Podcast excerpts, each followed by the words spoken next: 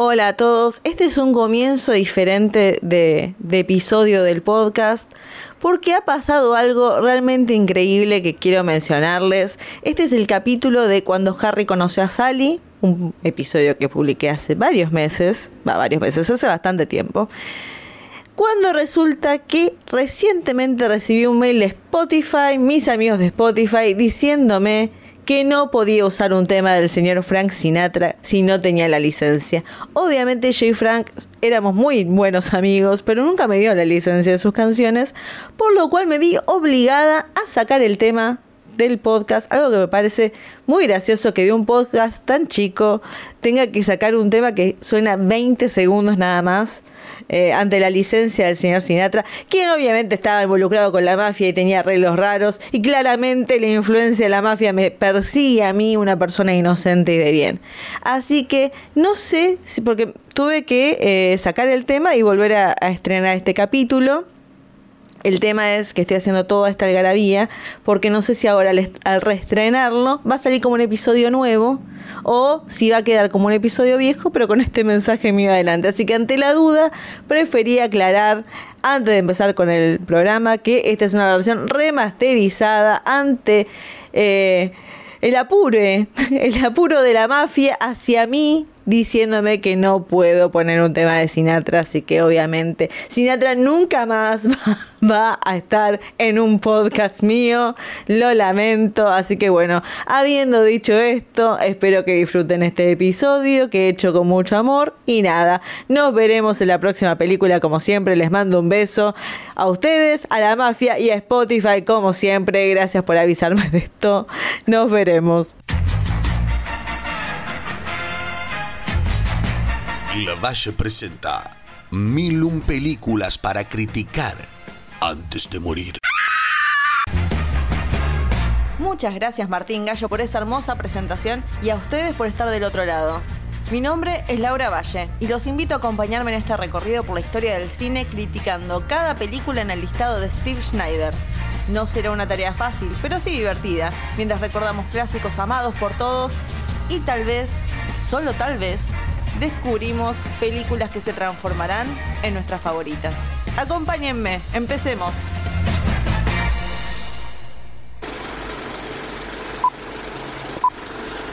Harry. I went the other way. Harry. What? We are just going to be friends, okay? Great, friends. It's the best thing. You realize, of course, that we could never be friends. Why not? What I'm saying is, and this is not a come on in any way, shape, or form, is that men and women can't be friends because the sex part always gets in the way.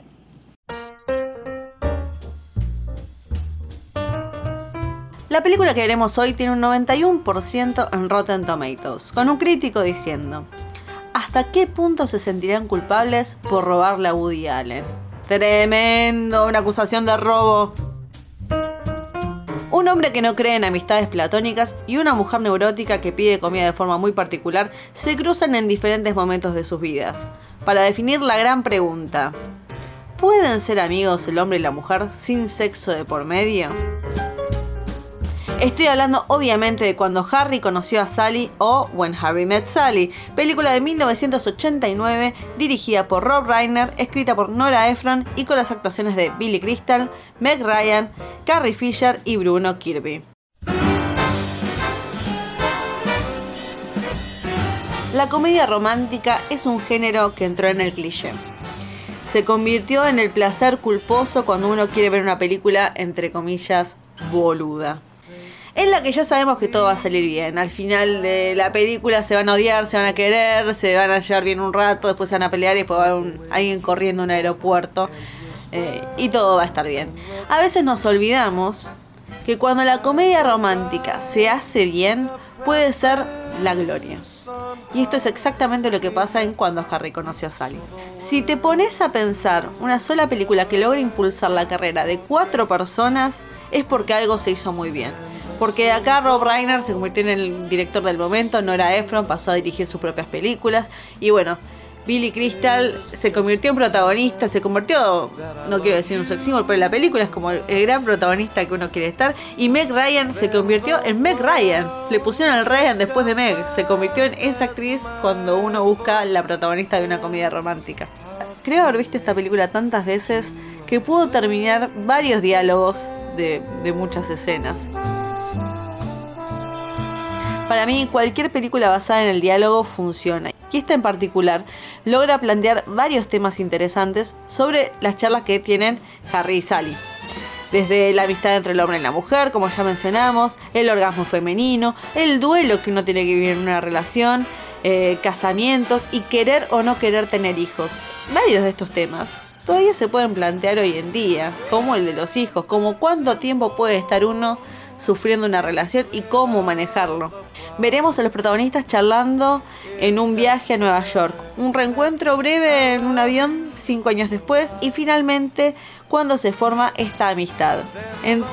entre estos interines veremos parejas contando sus historias de amor que enternecen muchísimo y hasta hace muy poco yo realmente creía que eran los protagonistas de sus historias. Pensé que habían agarrado gente normal y les habían dicho, bueno, cuéntenos cómo se conocieron para un documental, mentira.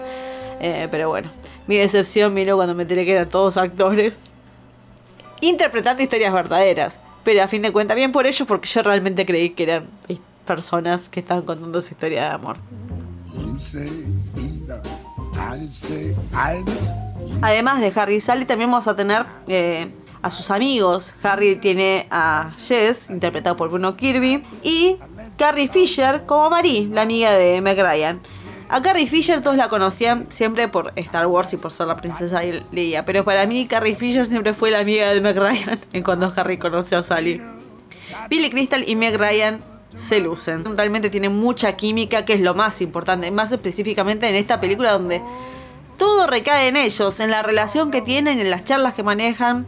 Comparten muchísimas escenas, así que si no había química no iba a funcionar nunca y por suerte hay un montón. Como que uno dice, mm, no sé si pega, pero pega un montón. El guion de Nora Ephron está muy bien logrado. Nora Ephron es muy criticada también porque, bueno, sus historias siempre son de gente que no tiene muchos problemas económicos, todo de clase media alta.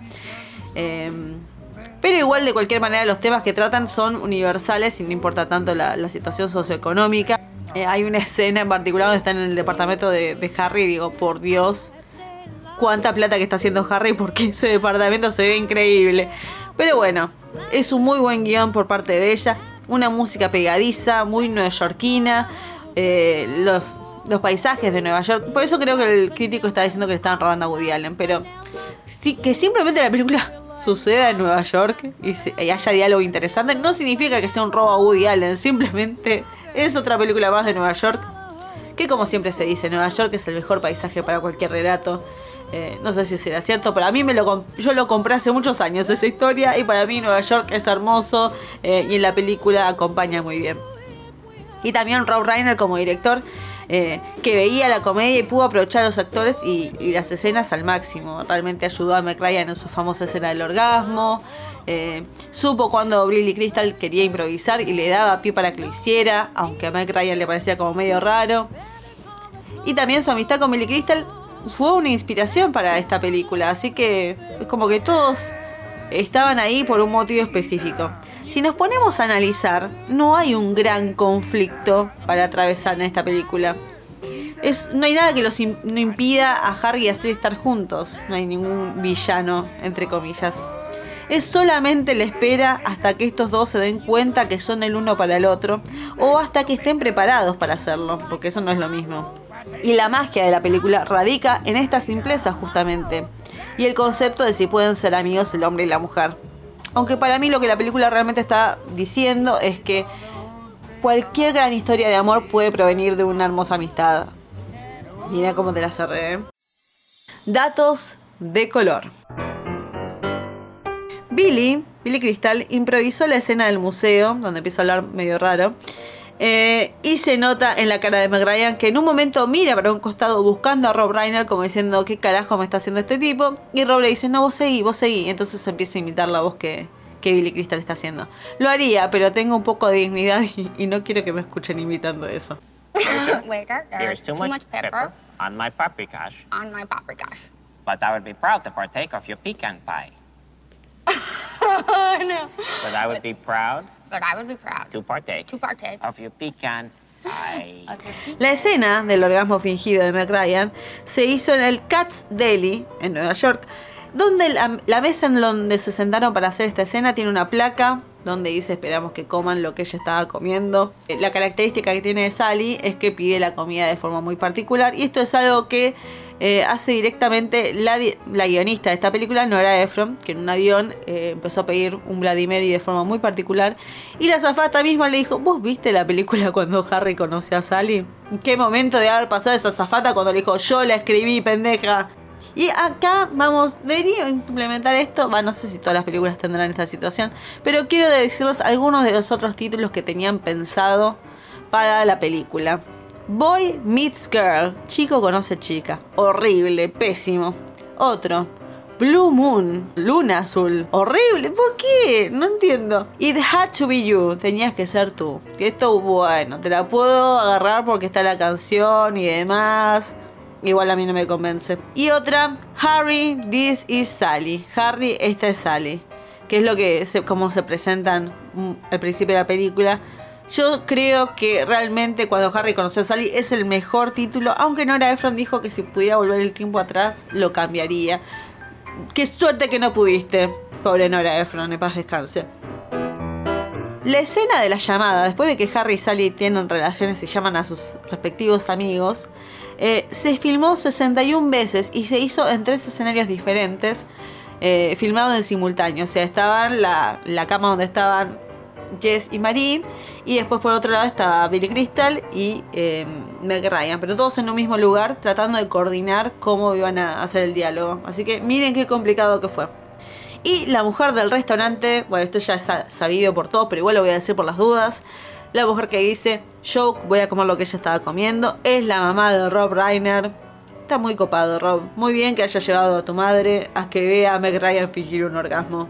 Así debe ser, siempre. Buen hijo. Yes! Yes! Yes! Películas para recomendar. A mí me encantan las comedias románticas y también me encanta la burla de la comedia romántica y creo que no hay mejor parodia que la película They Came Together del señor David Wayne con Paul Rudd. Paul Rudd, te amamos, siempre te vamos a amar, porque habla en plural, no sé, pero el mundo te ama. Y Amy Poehler. O sea, si quieren divertirse un poco de burlarse de, de la comedia romántica, vean esta película que nunca falla. Y si quieren seguir medio con esta historia, medio con el mundo de la comedia romántica en toda su gloria, pueden ver también Sintonía de Amor, que fue de eh, Nora Ephron cuando Nora pasó a dirigir, con el señor amado también por todo el mundo, Tom Hanks y Meg Ryan también, que acá es cuando está en la cresta de la ola Meg, y esta es la segunda película con Tom Hanks, con quien compartía mucha química. Eh, pero Billy Crystal siempre se va a llevar la mejor película de Meg Ryan consigo mismo. Pero bueno, ahí tienen.